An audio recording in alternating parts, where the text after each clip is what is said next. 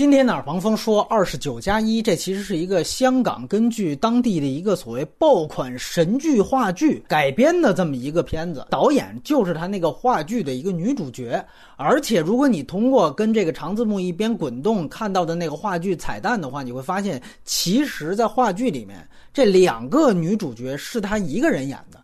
也就是说，话剧里面是一人分饰两角。那在电影里面，为了更加通俗化的去表现，所以他故意找了两个其实外观条件还很大的这样两个，一个就是这肥肥和郑少秋的女儿，还有一个就是这个超模周秀娜。那其实从内容上来讲，首先它并不是一个所谓的小众电影艺术片，不能说因为它不受大陆市场青睐，我们就说它好像就都是小众电影，那完全不是一个概念。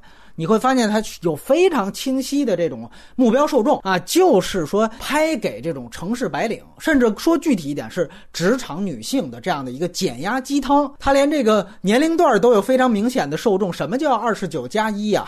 就是说，呃，面对那些说即将跨过三十大关的这样的一些职场女性，那么大家也可以判断一下你算不算她的受众，再决定是不是要看。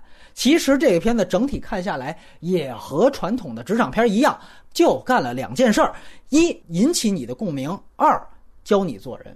从第一步来讲，我觉得做的还算是比较成功。包括它有一些细节，从开场就是职场女性的一个视角，讲她大早上起来不愿意上班，然后用很多对镜说话。哎，其实这个都是传统的这种职场片的拍法。包括也讲了她跟那一个非常强势的女老板的关系，金燕玲演的，以及她租房的时候房东怎么轰人啊。包括这个主角他去面对大明星的时候，人家耍大牌，你还要忍气吞声啊。哎，这些在职场上你遇到的各种窘境和你的心情。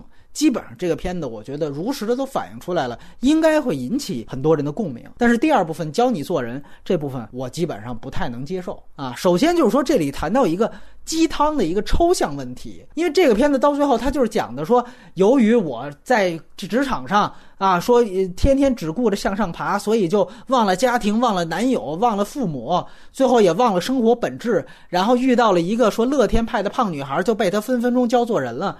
就这个事儿，你仔细想想看，就都有点强行教做人，对吧？就是我为了说啊，好像我有一个对比，但你仔细看看，它能对比起来吗？这么说，你前半段说引起大家共鸣的那个阶段，你并没有让我看到女主角有太多的缺点和她自身的问题，你展现出来的是一个非常正常的一个职场状态。我不觉得这个职场状态有任何的错。你说，比如他父亲说打个电话来，他有点不耐心。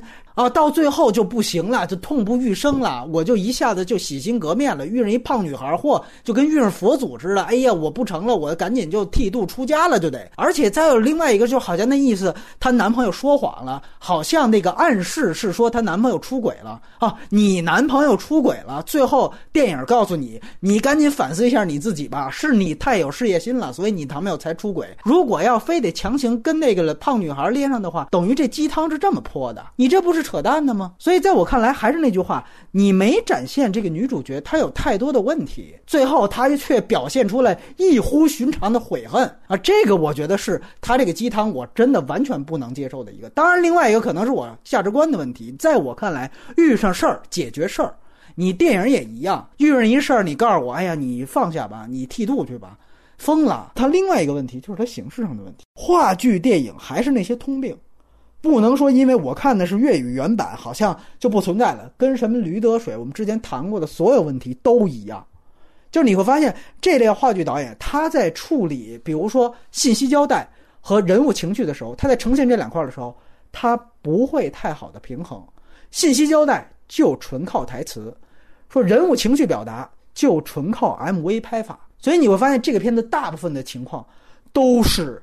大段台词堆砌，你比如说说，呃，他快丧父了，父亲那边已经没有一个对话可能了，那怎么办？我还需要对话，我得表达女主角的悔恨啊，那我就闪回吧，哎，结果就除了大量的独白都给念出来，然后就闪回，然后在回忆里面跟父亲再三的对话，他只会靠台词表达，然后后面。说真正丧父之后，我要表达主角的这种特别丧的情绪呀，特别低落的情绪，我得哭啊，我得这个嚎丧啊，怎么办呢？就大段的这种 MV 拍法的落泪的镜头。大家看过的，回想一下，你把这些落泪的镜头、表达消极情绪的镜头，我记得开场就是蹲在一墙角不行了，最后就倒在地上了，后边又来一遍，同样镜头又使一遍。也就是说，你把这些镜头说混剪在一块儿，至少超过十五分钟，光是情绪交代，而且就是。正面拍女主角没有信息，然后各种落泪，眼泪得滴到这个周秀娜的这个秀发上。吃苹果的时候也得掉眼泪。我找一个青苹果，色儿特别纯，一咬，咵，眼泪下来，把功夫都使在这儿。这种单纯的情绪表达跟情绪堆砌，只是一个量变。有人说，那女性导演也别都这么说，说好像女性导演一定就特别矫情一样。矫情的话，就这部，很多女性导演能做的比她更干练。其实我最后再说一句，在电影里面，你去清晰完整的去展现一个。人物状态要比你完整的展现一个剧情事件还要难的，不是那么多人说随随便便一拍就都是市之愈合，都是侯孝贤，那个非常困难的。我们之前也分析过市之愈合的文本。他每一场戏，你别看也是这种日常生活状态，吃个饭，吃个苹果，聊个天儿，是吧？但是你会发现，他每一场戏，我们之前说过，都有巨大的信息量。他通过细节交代也好，通过电影镜头语言也好，全都是特别大的信息量。而这些信息量，你把它串起来，对于片中的人物状态、人物动机，全都有非常充分的支持。你说我直接拍一个强情节的事件，然后去带着这个主题表达，比你说去立一个人物，其实是要简单的。当然，可能也因为这个原因，我们说还给他一定高的一个起评分再加上我说了，他第一步在引起大家共鸣，尤其是他受众共鸣这一部分做的不错，还是一个及格分数。